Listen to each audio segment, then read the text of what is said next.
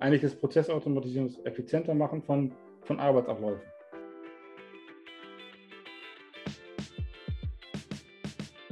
Hallo und herzlich willkommen bei Rede über Wege. Hier spreche ich mit Menschen mit allen möglichen Berufen und allen möglichen Wegen dahin, darüber, wie sie dahin gekommen sind. Grundvoraussetzung dabei ist, dass die Menschen zufrieden sind und das, was sie tun, wirklich gerne tun. Dabei interessieren mich Fragen wie, ja, wie sind Sie eigentlich dahin gekommen und wie sind Sie persönlich aus dieser, sag ich mal, Unsicherheit und Verunsicherung oder den vielen Fragen, die man so mit 18, 19, 20, also wenn man aus der Schule raus ist, hat, wie sind Sie persönlich damit umgegangen und wie haben Sie dann quasi ja den Weg dahin gefunden zu einem Beruf, der Sie heute erfüllt? Und wie weit haben Glück und Zufall eine Rolle gespielt? Ja, ich hoffe, dass du Inspiration, Motivation oder was auch immer du hier finden möchtest, dass du irgendwas für dich mitnehmen kannst. Ich freue mich auf jeden Fall, dass du heute mit dabei bist und los geht's. Kai Pelkrol ist Automatisierungstechniker und zu dem Zeitpunkt, wo wir miteinander gesprochen haben, stand er gerade zwischen zwei Jobs und hat zwischen zwei Jobs gewechselt, über die er auch im Laufe des Gesprächs erzählt hat. Er lebt seit einigen Jahren mit seiner Familie in den Niederlanden und als die Aufnahme gestartet ist, waren wir bereits im Gespräch darüber. Es ging ab und zu auch ein bisschen ins Politische, in seinen Job und natürlich um seinen Lebensweg. Und wir starten direkt ins Gespräch. Dieses Internationale, dieses nenne ich das?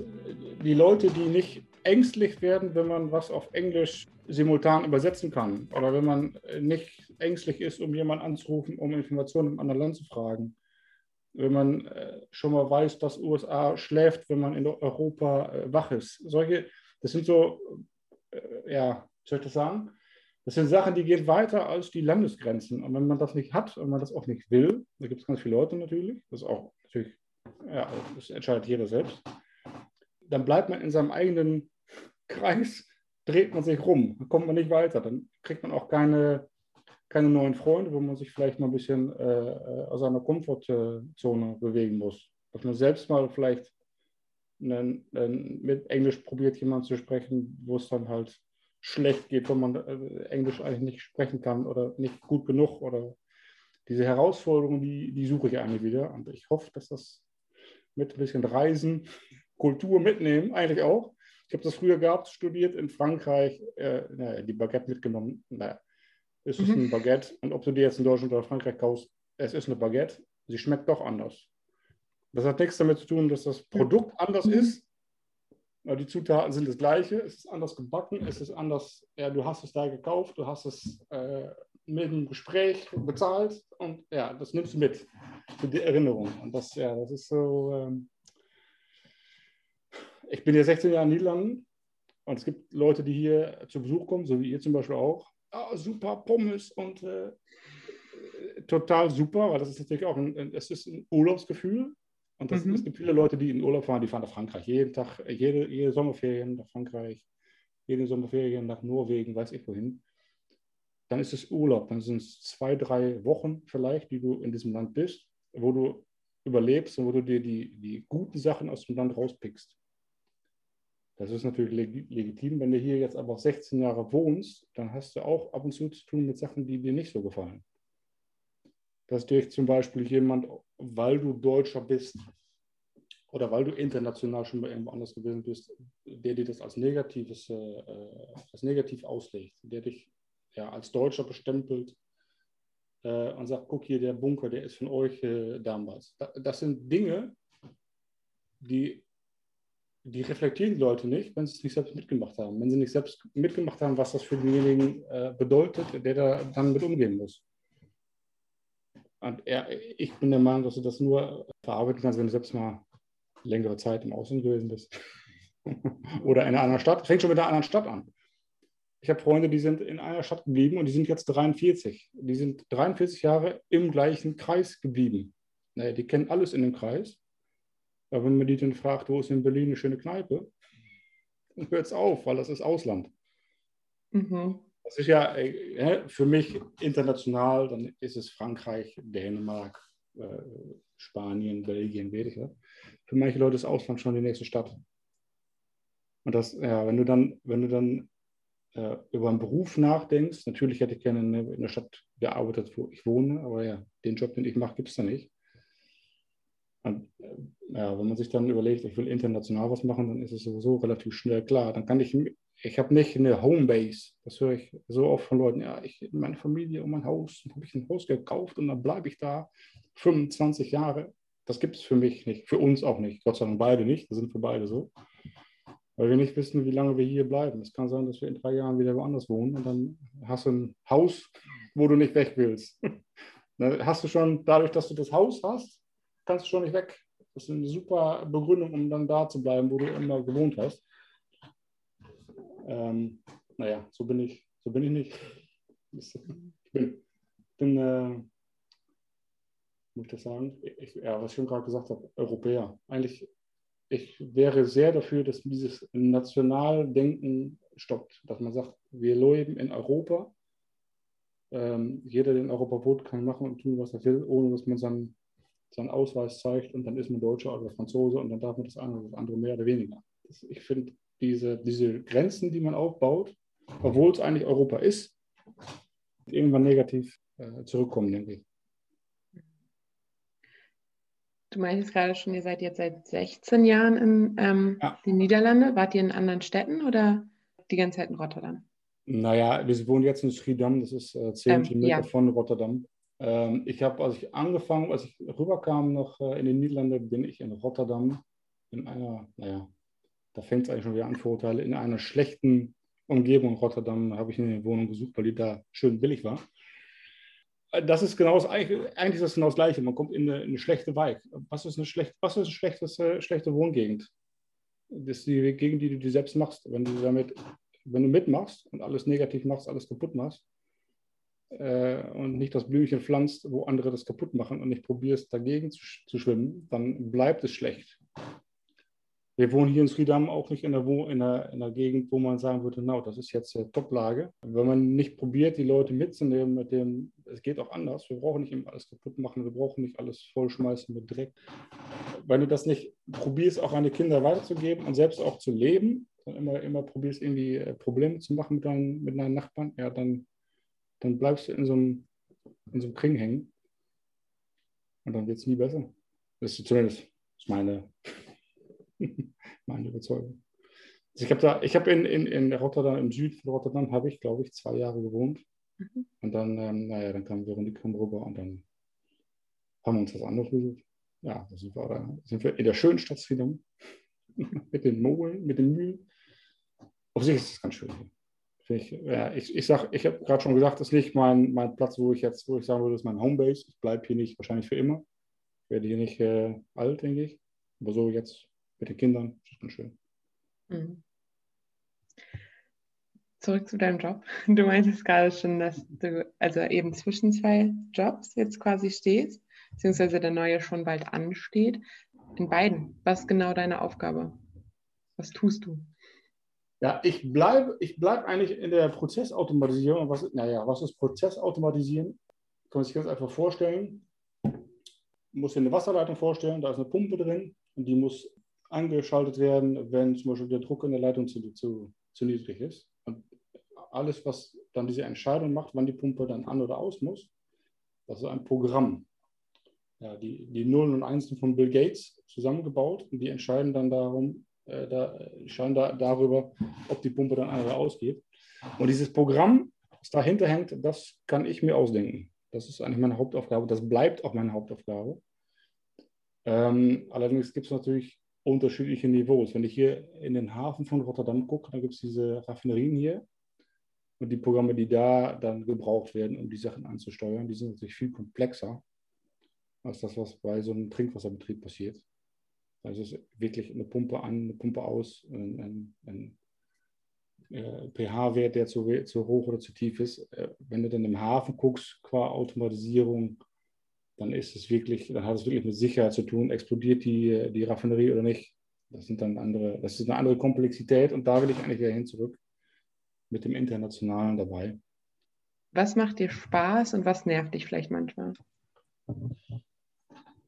Momentan, naja, eigentlich so der Grund, warum ich jetzt gerade weggehe, das ist dieses keine Entscheidung nehmen. Diese Mentalität, dass man ein Problem äh, beschreibt irgendwo auf Papier oder in einem, in einem Meeting und dass letztendlich da drei Monate darüber diskutiert wird, was super ist, dass man das diskutiert natürlich mit, mit mehreren Leuten, aber dass dann letztendlich niemand sagt, wir machen jetzt das eine oder das andere. Es bleibt so ein, so ein graues Gebiet, ja, wir haben ein Problem und wir wissen eigentlich nicht und keiner, keiner sagt jetzt äh, äh, äh, Action, wir machen jetzt, das ist jetzt die, die Auflösung des Problems. Das Problem bleibt einfach weiter äh, irgendwie im Raum stehen und äh, naja, wir sehen wohl in 20 Jahren, ob, das, äh, ob sich das aufgelöst hat von alleine. Diese Entscheidung treffen, um, um Aktion auszuführen. Das ist so für, für Prozessautomatisierung ist das ein, ein, relativ wichtiger Schritt, den man machen muss. Der ist in so einem, äh, in dem, in dem Betrieb, wo ich jetzt herkomme, war das immer so ein schwammiges, ja, mach mal, wenn du das gut findest jede Aktion, die ich ausführte, war immer, ich habe es gemacht und wenn es schief geht, dann bin ich dafür verantwortlich. Das ist natürlich so, aber dann stehen wir eigentlich nicht mit allen hinter der, der Auflösung die wir, von diesem Problem. Und das ist, äh, ja, das ist unheimlich, das ist schlecht, wenn du dann automatisieren musst. Ich muss ein Programm schreiben und ich muss wissen, will ich jetzt links oder rechts rum? Das ist wie im Auto. Wenn ich geradeaus fahre, fahre ich geradeaus. Wenn ich abbiegen will, dann muss ich mir vorher definitiv überlegen, ob ich links oder rechts will, sonst fahre ich die, Verkehr, sonst fahre ich die verkehrte Richtung. Und wenn niemand da ist, der diesen Beschluss nimmt, ja, dann, dann bleibst du stehen, dann geht es nicht weiter. Und das ist, äh, ja, so stillsitzen ist nicht so nicht meine Art. Und wenn man dann immer äh, Entscheidungen nehmen muss für, für Manager, dann, ja, dann, dann macht man einen, hat man einen anderen Job. Was bei Prozessautomatisierung in der Tat super ist, was ich nach wie vor toll finde, ist halt das Automatisieren von Prozessen, die langweilig sind für Leute, die das hätten ausführen müssen. Kannst du dir vorstellen, wenn du äh, beim Trinkwasserbetrieb jeden Tag Laboruntersuche Untersuche machen musst und dann muss jeden Tag einer vorbeigehen und einen, einen halben Liter Wasser irgendwo kontrollieren auf bestimmte Werte. Wenn das auch automatisch geht, wenn man diesen Prozess automatisieren kann, dann ist das eigentlich, wofür ich den Job mache. Das Leben einfacher zu machen für Leute, die da vielleicht stundenlang beschäftigt sind, wobei so ein automatisiertes System da vielleicht drei Sekunden braucht, um das, das zu machen. Das sind die schönen Dinge von Automation, dass man dann sieht, dass irgendwas auch echt funktioniert. Und dass das Leben einfacher macht für Leute, die, die da äh, jeden Tag hin mussten und dachten, warum muss ich das schon wieder machen? Habe ich da eigentlich keinen Bock drauf? Kann man das nicht äh, effizienter machen? Eigentlich ist Prozessautomatisierung das effizienter machen von, von Arbeitsabläufen. Und das ist eigentlich auch gleich ein negativer Punkt. Man kann natürlich alles automatisieren. Das heißt aber auch, dass man in so einer Fabrik eigentlich alle Leute nach Hause schicken kann. Und das ist natürlich auch ethisch ein bisschen, ein bisschen bedenklich. Kann überall Roboter hinstellen, die machen alles. Funktioniert besser wahrscheinlich auch. Und hat man den Menschen nach Hause geschickt. Und das ist eher, das, das ist schon so eine Sache, die dann bei Prozessautomatisierung, bei, bei Robotern immer wieder auch zur Diskussion steht. Auch während, des Betrie während der, der Aufgaben, die man dann macht, ja, ich kann hier noch drei Sachen dabei machen, dann kann der Mann echt, echt nach Hause gehen. Und dann hat man aber diesen, diesen Mann auf oder die Frau auf dem Gewissen, ich habe dich nach Hause geschickt, weil mein Programm gut funktioniert. Ab und zu ist das gut, ab und zu ist das schlecht. Du hast ja studiert. Du meintest auch gerade schon, dass du in Frankreich studiert hast. Ja. Du hast Maschinenbau studiert, ist das richtig? Ne, Elektrotechnik. Elektrotechnik, okay. Und ähm, ja, wie, wie, heißt das immer? Informal, äh, IT eigentlich. Und IT aber im Sinne von Automatisierung. Wobei ich eigentlich das Studium Elektrotechnik ist eigentlich das, was ich dann wirklich gelernt habe. Damit bin ich angefangen. Ich bin Elektrotechniker gewesen. Ich habe auch selbst Anlagen zusammengebaut. Irgendwann stand ich auf der Montage und hat jemand gesagt, hey, du kannst eigentlich auch gut programmieren. Du willst das nicht mal probieren. Das ist eigentlich den Job, den ich jetzt mache, das hat eigentlich nichts damit zu tun, was ich eigentlich studiert habe. Das ist eigentlich auch so die Sache, die ich mitgeben will. Man kann natürlich viele Pläne machen. Ich hatte mir am Anfang der Studienzeit, ja, ich bin der beste Elektrotechniker, der beste Ingenieur, ich bin in dem besten Betrieb. Und letztendlich steht man irgendwo, kriegt ein Angebot. Jetzt mit dem, mit dem Job, den ich jetzt demnächst mache, auch so. Da kommt jemand vorbei, der hat ein Angebot. Und da muss man innerhalb vom halben Tag entscheiden, mache ich das oder mache ich das nicht. Ja, und der andere fand, dass ich programmieren konnte. Ich habe es probiert und es ging gut. und seitdem bin ich Programmierer. Wenn der Mann nicht vorbeigekommen wäre, ja, das ist dann wieder so der Zufall dann wäre ich wahrscheinlich heute noch Elektrotechniker. Das sind mhm. so Dinge, die man, wo, ich glaube nicht daran, dass man alles bis ins letzte Detail planen kann. Stärker, äh, eigentlich wäre es auch schlimm. Dann wüsste ich nämlich mit zehn Jahren schon, wie ich, äh, wie ich meine, meine Rente durch, äh, durchkomme. Das fände ich dann persönlich ein bisschen, äh, bisschen langweilig. Was war aber davor quasi, ähm, sag ich mal, nach der Schulzeit? Also wie kamst du dann darauf, einmal zu studieren in Frankreich und andererseits ähm, das Studienfach an sich? Ja, das ist ganz witzig. Ich habe angefangen in Steinfurt, das ist bei Münster in Westfalen, mhm. eigentlich, eigentlich schon in der Nähe der niederländischen Grenze. ähm, habe ich Elektrotechnik angefangen zu studieren und ich ähm, hatte Probleme mit Physik. Ich musste eine Physikklausur schreiben und die das ja, zweimal wiederholt und dann, äh, na, es ging äh, nicht so ganz gut. Und ich kam um diese Physikklausur rum, wenn ich im Ausland studieren würde. Und da hatte ich die Wahl zwischen, ähm, also ich hätte die, wenn ich im Ausland studieren äh, würde, dann müsste ich die Physikklausur nicht bestehen. Das war eigentlich so die Entscheidung.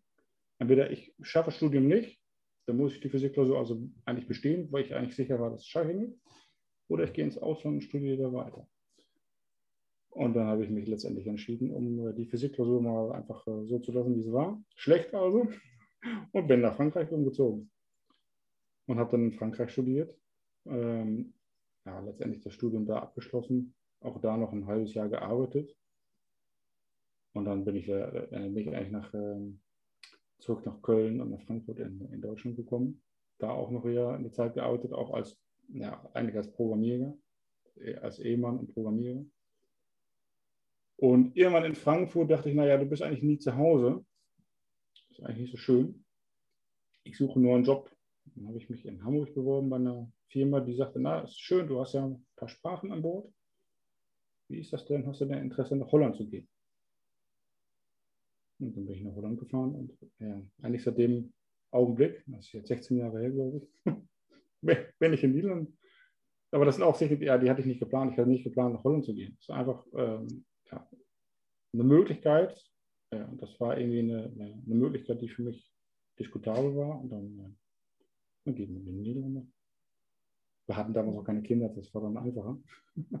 Momentan wird ein Umzug schlimmer.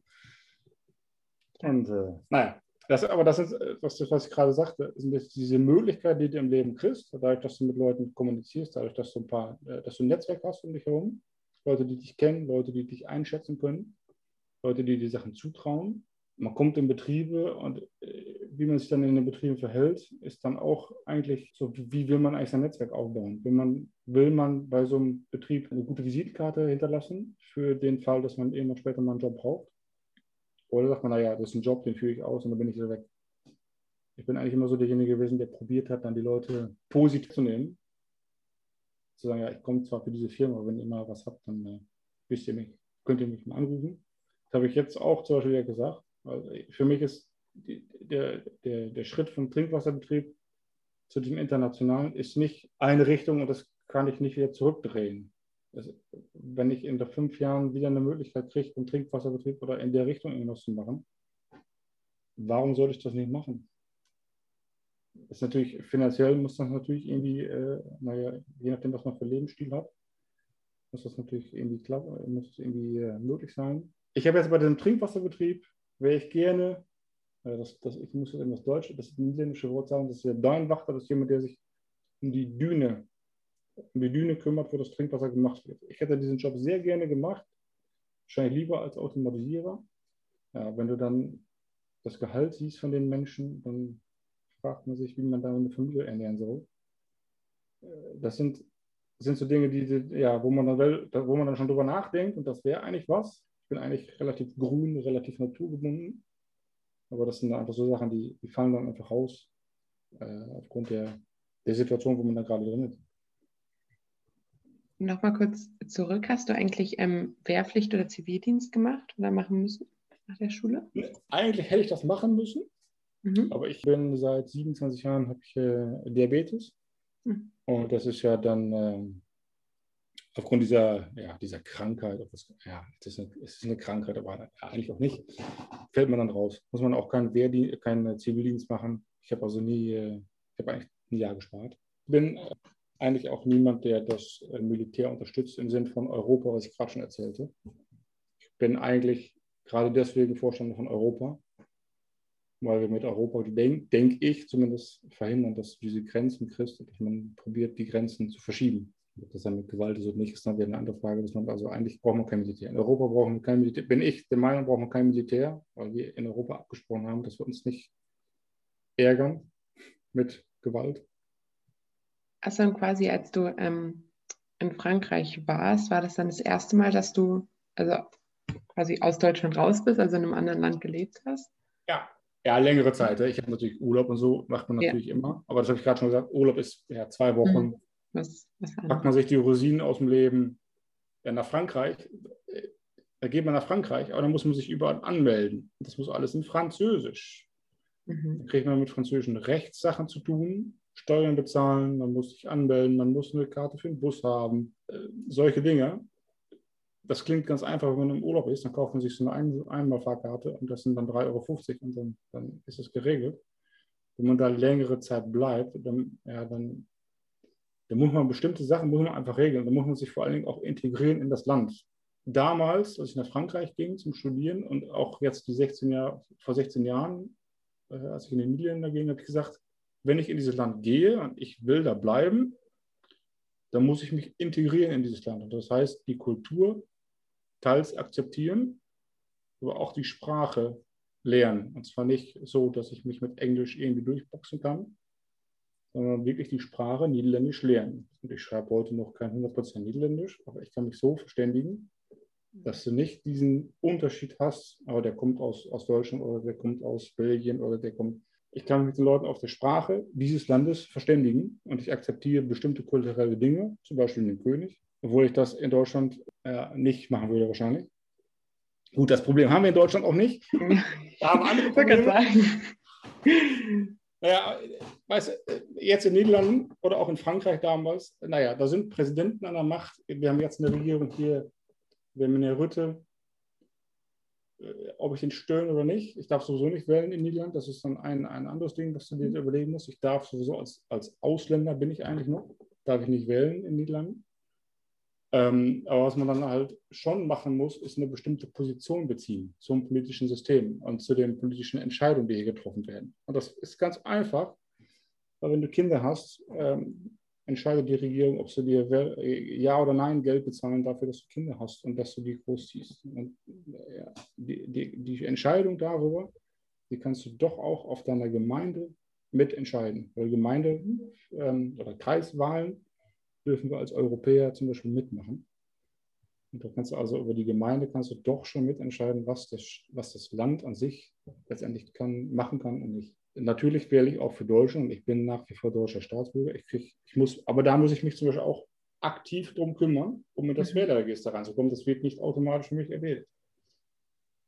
Und das ist dann wieder diese Geschichte mit Europa. Wenn ich Europa will, dann muss ich auch dafür sorgen, dass Europa bleibt und dass Europa die richtige Richtung entscheidet und nicht rechts extrem oder links extrem wird. Mhm. Schwarz-weiß. Zu dem, was du gerade auch gesagt hast. Also ich war letztes, also ich war über sechs Monate ungefähr in den USA. Da ich natürlich auch Englisch gesprochen, aber ich habe auch gemerkt, dadurch, dass ich eben da auch zum College gegangen bin und da eben gearbeitet habe, so es ist also es ist was ganz anderes wirklich, als auch einen Monat irgendwie Urlaub, irgendwo Urlaub zu machen ist halt wirklich richtig drin. Also man kennt seine Ecken und weiß irgendwie so ein bisschen, wie das Leben funktioniert da. Ja, aber das ist genau der Schritt, denke ich, den andere Leute davon abhält, das mal zu machen. Weil es, das klingt total einfach auf dem Papier, ist es, du fährst die Grenze rüber, jetzt in Europa dann, fährst die Grenze rüber, du hast dein, deine Green Card für, für, die, für die Staaten geregelt und dann kommst du dahin, aber du kennst nichts. Du hast keine Freunde, keine Oma, mhm. keine Eltern, ja, über Skype dann, aber nicht persönlich. Und die, erst, die ersten paar Wochen waren für mich, als ich nach Frankreich ging, sehr schwer, wo ich jetzt habe, ich spreche die Sprache nicht. Ich gebe, drei, ich gebe mir drei Monate, um das doch zu regeln. Und wenn das nicht klappt, dann gehe ich nach Hause, weil dann kann ich mich hier nicht so verständigen und so leben, wie ich mir das vorgestellt habe. Und dann, ja, dann, dann muss ich, dann muss ich jetzt zurück. Dann muss ich mir was anderes überlegen. Ja, studieren ohne die Sprache ist, ist schwierig. Und dann hast du natürlich das soziale Leben, jetzt mit Corona äh, natürlich nicht. Das soziale Leben, wenn du die Sprache nicht sprichst, ist sehr schwierig. Dann kriegst du nämlich keine Verbindung zu Leuten und dann hast du auch niemand, der dir mal helfen kann. Und das für mich äh, relativ, wir haben jetzt hier in Niederlanden auch nicht äh, hunderte von Leuten, die ich als echte Freunde bezeichnen würde. Aber es ist schon so, dass ich äh, bei ein paar Leuten anrufen kann, wenn wir mal irgendjemanden brauchen für die Kinder, der dann vorbeikommt und der das, ne, wo ich dann weiß, das wird erledigt, so wie ich das, so wie meine Weltanschauung äh, ist. Mhm. Ja, das, ja, ich denke, kann mir vorstellen, in Amerika ist das noch extremer gewesen. Da ist es wahrscheinlich Trump oder nicht Trump gewesen damals. Ja, gut. Ich meine, als ich da war, war halt gerade das Impeachment. Das war natürlich ja, schon extrem. Aber ich war nicht mehr zur Wahl da. Also ja, da war ja, es dann extremer. Ja. Aber das sind auch so Dinge, die muss man mal mitgemacht haben, wo man sich das als, ich denke, als Europäer gar nicht vorstellen kann, wie Fall. das ist in den Vereinigten Staaten, wie polarisiert da eigentlich wird. Es ist entweder Trump oder der andere. Mhm. Dazwischen gibt es nicht. Das ist eigentlich, eigentlich einer der, zumindest für mich als Europäer, ist das eine der positiven Sachen von Europa, dass wir halt mehr Stimmen haben als schwarz oder weiß. Mhm. Es ist nicht gut oder böse, es ist nicht schwarz-weiß, es ist nicht Tag oder Nacht, es ist, wir probieren mit mehreren Parteien, mit mehreren Ideen was zu machen. Und das geht manchmal besser, manchmal schlechter.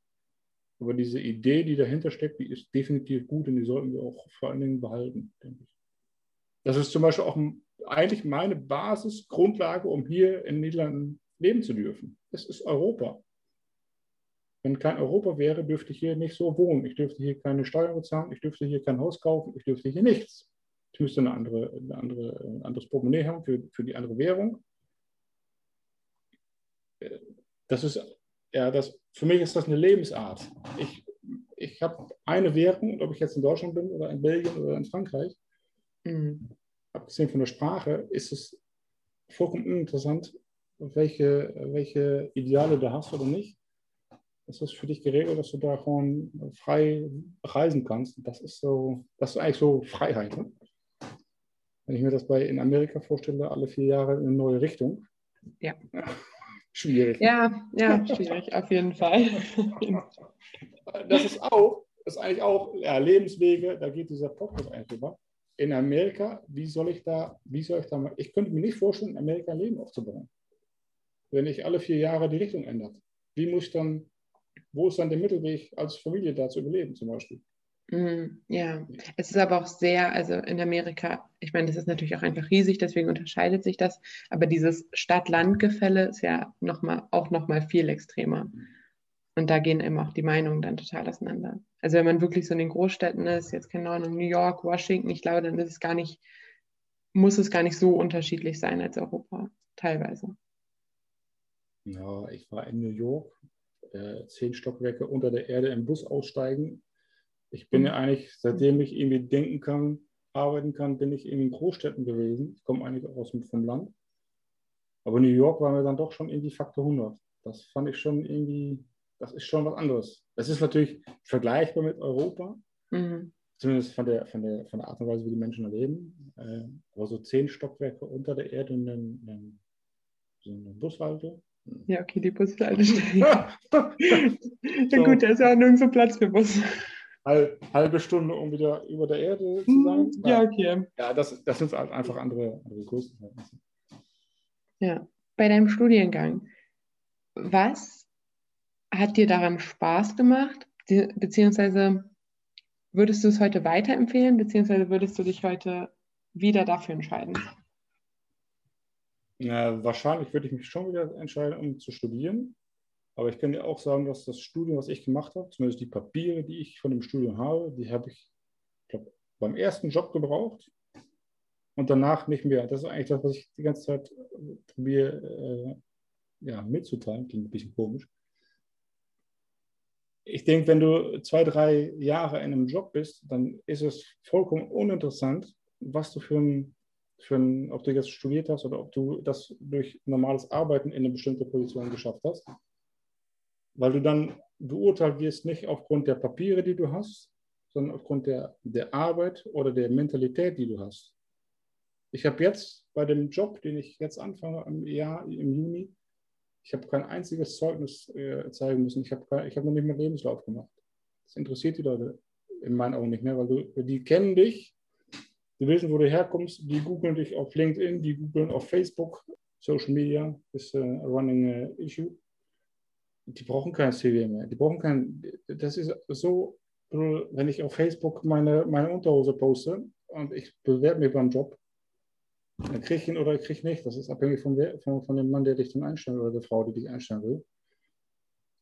Ich würde es gerne wieder machen, aber ich habe auch gelernt, ich habe auch zwischendrin ähm, wirklich wieder, ja, wie soll ich das sagen, außerhalb meiner, meines Ingenieurs, den ich eigentlich habe, gearbeitet im ähm, Tag- und Nachtdienst. Ist wirklich eigentlich unterhalb der Qualifikation, die ich habe. Und was du dann merkst, ist, dass die Leute anders behandelt werden und dazu eine, und sie eine andere Ausbildung haben. Schlechter behandelt werden. Wenn man gesagt hat, oh, der, der muss den ganzen Tag äh, die Dinge zusammenbauen, der, hat, äh, der hätte ja aufpassen können. Ich denke, Ausbildung und Studium ist viel zu viel abhängig von, wie viel die Eltern Geld haben, wie viel die Eltern dich gezwungen haben, bestimmte Sachen zu machen, wie viel ähm, Initiative du selbst hast, um zu studieren. Und natürlich ist es positiv zu studieren. Natürlich würde ich jetzt für meine Kinder auch wollen. Auf der anderen Seite, wenn sie das nicht wollen oder nicht können, äh, würde ich sie nicht zwingen, das zu, das zu tun. Also, sowieso nicht meine Richtung, die ich gemacht habe, weil jeder, jeder ist halt anders. Der eine studiert Theologie, der andere studiert äh, Naturwissenschaften und der nächste macht, äh, naja, guckt sich an, wie eine Kaffeemaschine funktioniert im Detail brauche ich dafür die, die, die Papiere? Ich habe sie nie wieder gebraucht. Ich habe sie abgeheftet und so, ich glaube, seit 16 Jahren stehen die in so einem Ordner und ja, wahrscheinlich werde ich sie irgendwann wegschmeißen. Es fragt da kein Mensch mehr nach. Und die, die, dass man jetzt sagt, in Deutschland, aber auch in Niederlanden, nur der studiert hat, ist dann, kann dann Geld verdienen. Ich denke, dass wir da relativ schnell von, von weg müssen, von dieser, von dieser Idee weil das so eine, so eine Wertschätzung kreiert, die sagt, nur der, der studiert, kann was werden im Leben. Es gibt viele Sachen, die ich in den USA nicht unterstütze. Aber die eine Sache, dass man im Prinzip, naja, dieses wunderbare Vorbild, man fängt als Tellerwäsche an und man kann äh, CEO werden. Ich unterstütze das. Aber das hat nichts damit zu tun, ob du ein Studium abgeschlossen hast oder nicht. Das hat damit zu tun, wie du für die Sache, die du gerne machen willst, äh, ob du da 100% für, für äh, einsetzt oder ob du da 200% für einsetzt. Es gibt viele Leute, die bei mir Elektrotechnik studiert haben, die haben es äh, abgebrochen oder die sind jetzt äh, direkt nach dem Studium von CEO geworden. Ja, das ist die eine oder die andere kann. Der eine hat es nicht geschafft und der andere ist dann noch weitergegangen. Ich denke, das hat auch damit zu tun, wie du dein Leben siehst. Was willst du werden? Wo willst du hin? Ist es für dich echt notwendig, dass du das Studium hast? Oder nicht? Naja, das kann man natürlich vorher nicht sagen. Da muss man, da muss man, das muss man probieren. Und ich denke, dass das viel zu wenig passiert momentan. Die Leute werden so in, ähm, ich das hier in Niederland sehe, mein Sohn, da muss ich mit zehn Jahren entscheiden, welche Richtung er später machen will, qua Job. Und eigentlich die Entscheidung, ob er studieren will oder nicht, mit zehn Jahren.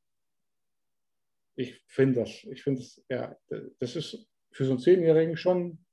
Und was dann passiert, ist eigentlich, dass die Eltern entscheiden. Ich habe durch Probieren gelernt, naja, Elektrotechnik, das mit dem Kabel, dem Strom, das geht ab und zu mal verkehrt. Dann fliegt eine Sicherung raus.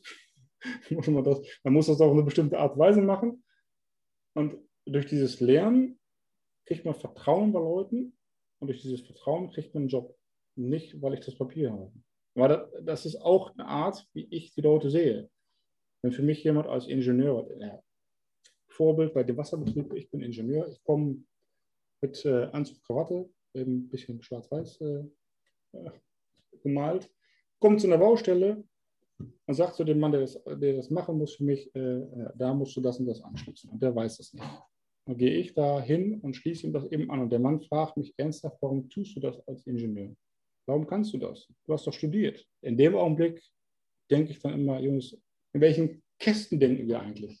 Derjenige, der immer arbeitet, der immer, der immer Dinge zusammenbaut, der kann, der kann nur zusammenbauen. Und derjenige, der Ingenieur ist, der, der, der darf weiterdenken der darf dann nicht zusammenbauen. Ist doch, ist doch, ist doch verkehrt. Zumindest so sehe ich das. Da kriegt, der, da kriegt der, der Mann, der, der, der zusammenbaut, nie die Chance, ein Stückchen weiterzukommen. Warum ist es so? Verstehe ich nicht. Ob der dann studiert ist oder nicht. der Mann, der 20 Jahre lang Dinge zusammengebaut hat, der weiß wahrscheinlich auf Studienniveau, wie die Dinge zusammenpassen äh, und warum er die auf die eine oder andere Art zusammenbaut.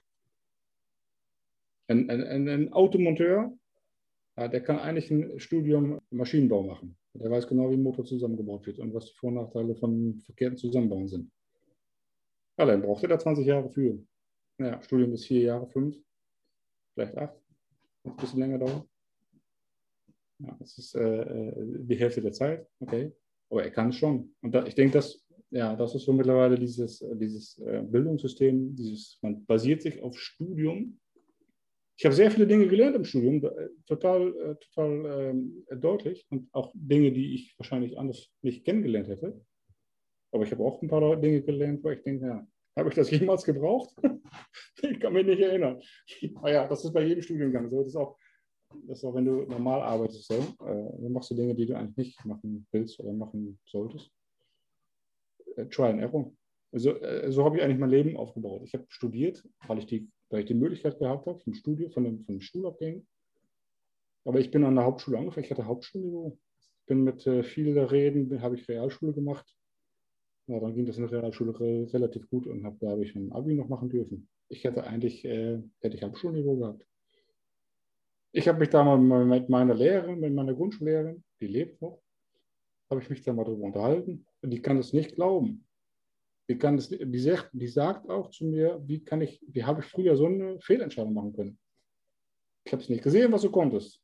Ja, und das ist genau das, was ich meine mit den Leuten, die dann Schlosser sind. Vielleicht hätten die durch so eine Entscheidungsfehler auch äh, studieren können. Dann mache ich jetzt einen Job, wo sie nicht mehr rauskommen. Mhm. Gut. Auf jeden Fall. So, nächste Frage. Also, ja, äh, ähm, was war so die, nicht unbedingt auf dem Papier, vielleicht gefühlte oder emotionale, was war so die radikalste Umstellung? Kinder. Klingt total krass, auch wieder im Zusammenhang mit Studium. Naja, ich bin ja schon ein bisschen, ein bisschen älter. Ähm, eigentlich in der Schule und im Studium denkst du, wenn du dann für Klausuren lernen musst, für den Abschluss, boah, ich habe ich hab so viel zu tun. Ich weiß nicht, wie ich das alles äh, regeln muss. Wie kann ich mich jetzt am besten vorbereiten? Trotzdem total äh, normal. Äh, die Kneipe, die abends, die, die, die steht sowieso auf, auf dem Plan. Total normales Verhalten, habe ich auch gemacht. Der Moment, dass du da mit Kindern anfängst, kriegt das eine andere Dimension. Da fängst du nämlich, du musst nicht nur für dich sorgen, sondern du musst dafür sorgen, dass dem Kind gut geht. Und das steht über dem, wie es dir geht. Das ist nicht abhängig von, wie ich Morgen aufstehe, ob ich einen Kaffee getrunken habe oder nicht. Das Kind wird wach und hat Bedürfnisse.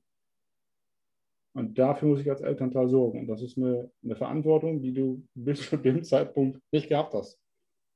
Da ging es darum, Geld zu verdienen, um den, um den, den, den Kneipenbesuch zu finanzieren oder ein neues Fahrrad oder äh, das Studium, aber nicht für jemand anders sorgen. Das ist äh, ja, Quartalmanagement. Ich, ich sage immer, früher haben wir uns darüber beschwert, dass wir keine Zeit hatten, dass wir dröge, dass wir viel zu tun hatten und dass wir eigentlich nicht wussten, wo schon hinten war. Wenn ich das mit heute vergleiche, wenn man während eines äh, Zoom-Calls äh, Hausaufgaben mit dem Kind besprechen muss, zur gleichen Zeit auf dem Herd das Essen fertig machen muss, ja, das ist eine andere Dimension. Aber das ist auch, das kann man auch, glaube ich, nicht vergleichen, weil man ist natürlich, wenn man studiert, hat man diese Situation natürlich so, wie man sie erlebt. Man ist es nicht anders gewohnt. Wenn ich jetzt heute zur Arbeit gehe und ich habe äh, die Hälfte der Sachen, die ich eigentlich hätte machen müssen, fertig, dann habe ich immer eine gute Ausrede. Ich sage, ja, ich habe Kinder zu Hause. Geht nicht. Ich habe es nicht geschafft.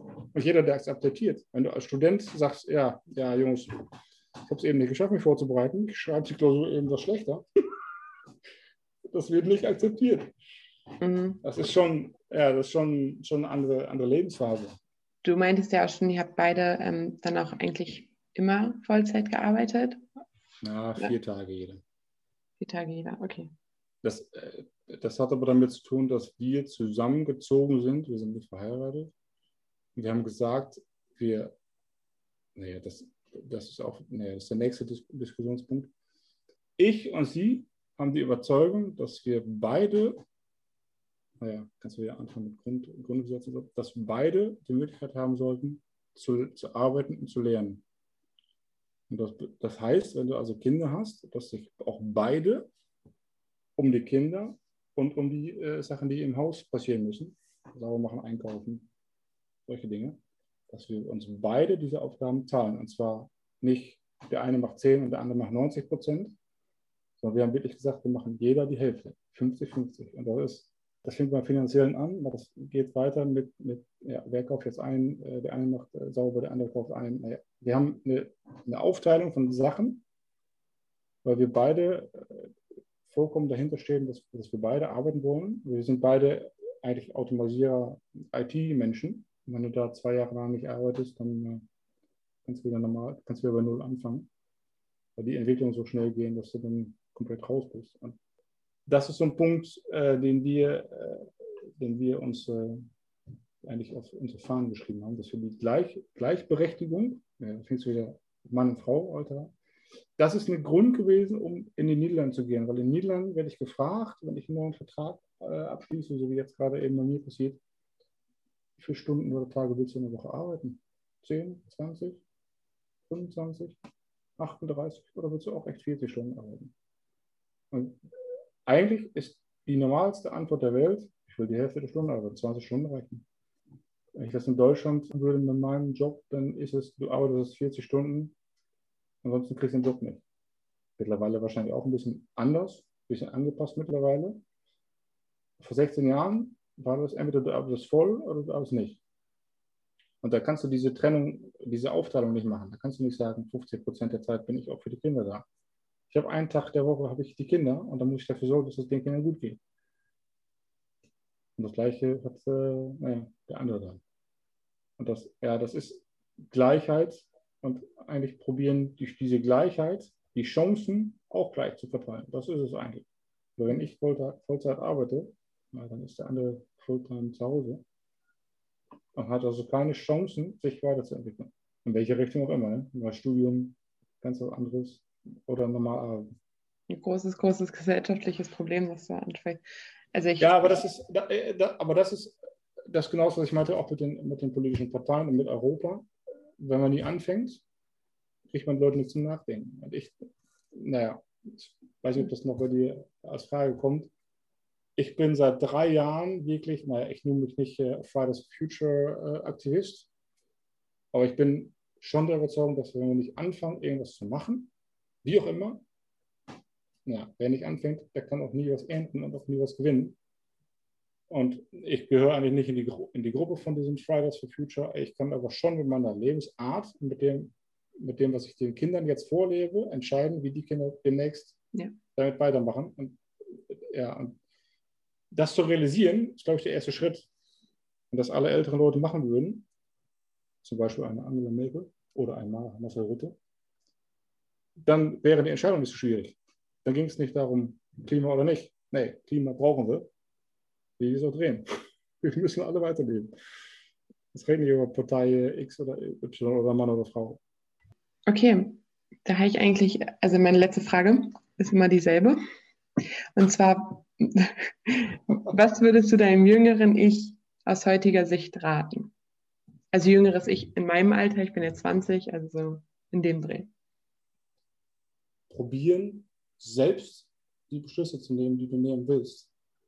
Und nicht in diesen Regeln und in diesen Grenzen zu denken, die dir jemand anders vorgibt. Wenn ich jetzt darüber nachdenke, was ich die, die letzten 40 Jahre gemacht habe, dann war das eigentlich immer so, dass ich selbst Herr meiner, meiner Entscheidung war. Wenn ich irgendwas nicht machen wollte, dann habe ich dann einen Grund für. Und dann konnte ich den auch an andere Leute aus, kann ich den auch erklären. Das ich habe das Studium in Frankreich gemacht, weil ich das Studium in Deutschland nicht geschafft hätte. Pünd. Das ist einfach ein Facts, Facts-based Leben. Auf der anderen Seite, wenn du einen Traum hast, den du gerne machen willst, sorg dafür, dass du den umsetzen kannst und hol dir Hilfe da, wo das, wo das möglich ist. Aber das ist, wie ich schon sagte, es ist nicht abhängig von, ob du ein Studium hast oder nicht. Ich denke, dass das eine das ist was, was man sich wirklich realisieren sollte, dass man nicht durch ein Studium den Fahrschein fürs Leben hat. Also ich bin jemand, auch weil ich jetzt den, den, den, den Diabetes habe, ich lebe jeden Tag. Ich werde morgens wach und denke, hey, ich habe die Nacht überstanden, ich bin nicht tot. Klingt jetzt schwarz-weiß. Was machen wir heute? Was habe ich heute? Was habe ich für ein Wetter? Wie bin ich drauf? Was will ich? Ja, natürlich muss ich Geld verdienen. Seine ideale Leben, das ist, denke ich, davon, wo du, wo, wovon du echt überzeugt bist, dass das Sinn macht für dich und für Leute, die um dich herum sind. Denke, dass du da, dass du das äh, auf jeden Fall machen solltest. Das ist, ja, mit, mit dem Klimaschutz ist das, ist das zum Beispiel ein Ding für mich. Ich, ganz spät habe ich das erkannt als, als ein Problem, Problem für die Welt. Und das, ja, wenn du dann ein bisschen dich damit beschäftigst, kommst du da, da, da, dahinter, dass das eigentlich nicht um mich alleine geht. Aber ich da will, dass ich das schon als, als, als einzelner Mann durch meine Entscheidung, die ich mache im Leben, Einfluss ausüben kann kaufe mir Stofftaschen ein, statt alles in Plastik abgefüllt zu haben. Oder ich kaufe nur beim Bauern ein, wo ich weiß, wo das Zeug herkommt. So, solche Dinge, das sind Entscheidungen, das sind Ideale, die du hast und die du dann umsetzt. Und dann, dann, lebst du, dann lebst du auch selbst. Weil dann stellst du dir nicht jeden Morgen die Frage, ich muss jetzt zur Arbeit, warum gehe ich jetzt da hin? Warum habe ich das jetzt gemacht? Muss ich jeden Morgen da hingehen mit so, mit ja, mit so einem Gefühl, oh, wieder eine halbe Stunde unterwegs und was mache ich dann den ganzen Tag? Eigentlich nichts. Will ich das? ich habe eigentlich als Automatisierungstechniker habe ich den Job, den ich jeden Tag machen wollte. Da stehe ich nach wie vor dahinter. Das, was ich jetzt mache, ist das, was ich, wo ich gut drin bin und wo mich die Leute auch schätzen in dem, was ich mache. Wenn du das so im Hinterkopf hältst und ja, dir das als Ideal machst, dann bist du auch standhaft gegenüber Leuten, die dich vielleicht eben wegätzen wollen. Wenn du, nicht, wenn du selbst nicht weißt, was du willst, dann ist es ganz einfach für andere Leute zu sagen, ja, dann fang doch da an wenn der gerade noch einen, einen, Job frei, äh, macht doch irgendwie was und dann gucken wir mal. Ich denke, dass du, wenn du selbst weißt, was du willst und wo du hin willst und was du erreichen willst, dann ist da immer irgendwie ein Weg. Und ja, dieses tageweise Leben, was ich mache. Gestern war das schlecht Wetter, guck mal nicht im Garten arbeiten, heute ist Sonne, aber mach es heute. Ich habe immer, was ich gerade, was ich schon mit dem Job erzählte, da kommt einer vorbei, der bietet einen Job an. Ja, da kann ich sagen, ich habe jetzt gerade keine Lust oder ich finde es gerade interessant und dann mache ich das. Ist das jetzt die Maxim, ist das jetzt das maximale Gehalt, was ich dafür kriege? Ist das jetzt das schönste Land? Ist das jetzt die beste Aufgabe? Wahrscheinlich nicht. Wahrscheinlich sage ich in drei Jahren nein. Hätte ich auch anders machen können.